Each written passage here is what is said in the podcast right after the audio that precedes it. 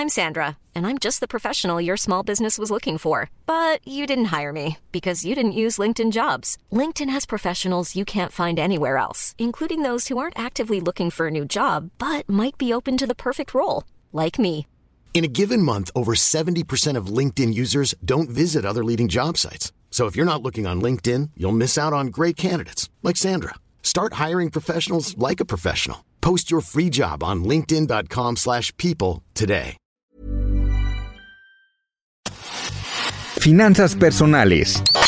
Un espacio para resolver todas las dudas sobre cómo cuidar y hacer rendir mejor tu dinero. Bienvenidos a una edición más de Finanzas Personales, el podcast del Heraldo de México, donde te damos recomendaciones, tips y sugerencias para poder empoderar tus finanzas y obtener la libertad financiera con la que siempre has soñado. Ya se acerca el Día del Amor y la Amistad o San Valentín. Y aquí no hay que permitir que Cupido nos deje quebrados. Sabemos que febrero es un mes muy romántico e invita a gastar, pero especialistas financieros dan alternativas para que no te quedes sin dinero hay que buscar las mejores herramientas y para ello se encuentra conmigo Angie Chavarría. Diana, pues ya estamos en febrero, en el mes del amor y la amistad, como lo mencionas, fecha en que sentimos mariposas en el estómago y sobre todo por los tiempos que vivimos. La pandemia, reconozcamos que pues no nos ha permitido ver a nuestros seres queridos y amigos y tener todo el tiempo disponible a la pareja, pero los mexicanos siempre sabemos salir adelante y lo importante es demostrar todo el afecto sin quebrar nuestras finanzas pues de entrada tenemos que el 67% de los mexicanos festejará el Día de San Valentín y de estos el 91% comprará un regalo para esta ocasión. Nada mal. Como bien lo dices, a la gente le gusta mucho gastar en estas fechas, sobre todo para dar algún regalo al ser amado pero los expertos en finanzas aseguran que los mexicanos ya se prepararon para gastar hasta 1.800 pesos.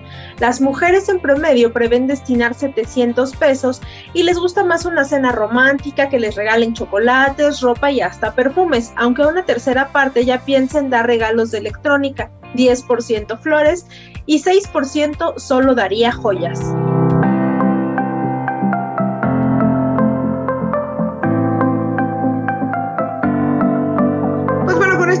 Nos indica que debemos tomar medidas y no permitir que este gasto lo arrastremos en el resto del año y que no nos permitan después pues hacer compras en el futuro.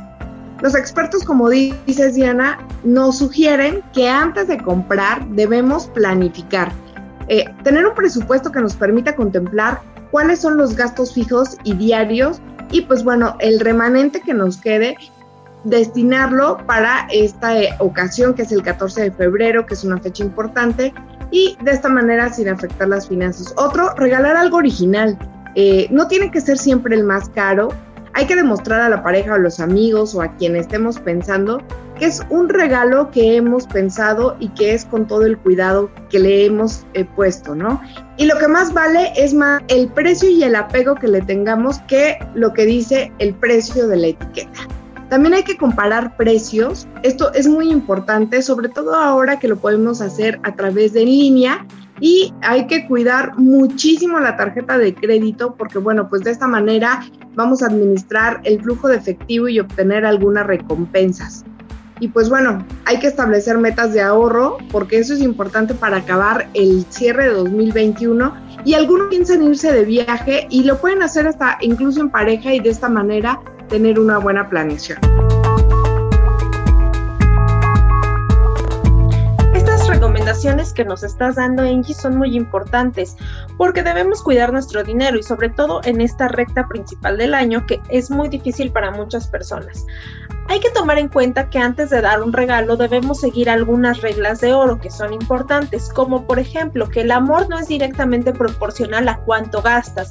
Si sientes que tienes que gastar mucho dinero para demostrarle a tu pareja cuánto la amas y hasta andas pidiendo prestado, tienes que analizarlo y corregirlo porque el resultado no siempre será el mejor y puede ser motivo de una relación tóxica.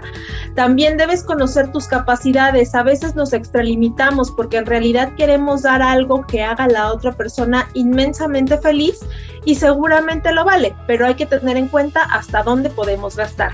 También hay que reconocer los impulsos. Todo mundo sabe que cuando estamos enamorados, emocionados y felices, tenemos a hacer muchas más compras impulsivas que de costumbre. Por ello, antes de comprar algo hay que tomar una pausa y respirar y ver si realmente lo necesitamos. También, como decías, esto de las finanzas en pareja es importante y un buen regalo podría ser analizar con nuestra pareja cómo estamos gastando nuestro dinero y en tener juntos una meta para el futuro. Pues el objetivo de este día es ser feliz, pasarla bien, en pareja, en amigos.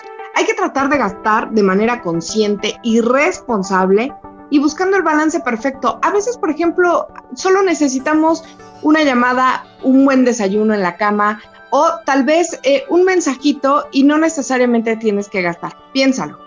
Justo, Angie, como bien nos dices, no siempre el amor está relacionado con gastar grandes cantidades de dinero.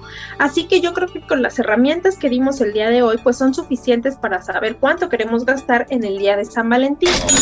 Con estas herramientas nos despedimos. Mi nombre es Diana Zaragoza. No olviden visitar la página del Heraldo de México, donde van a encontrar más información sobre finanzas personales y otros temas relevantes.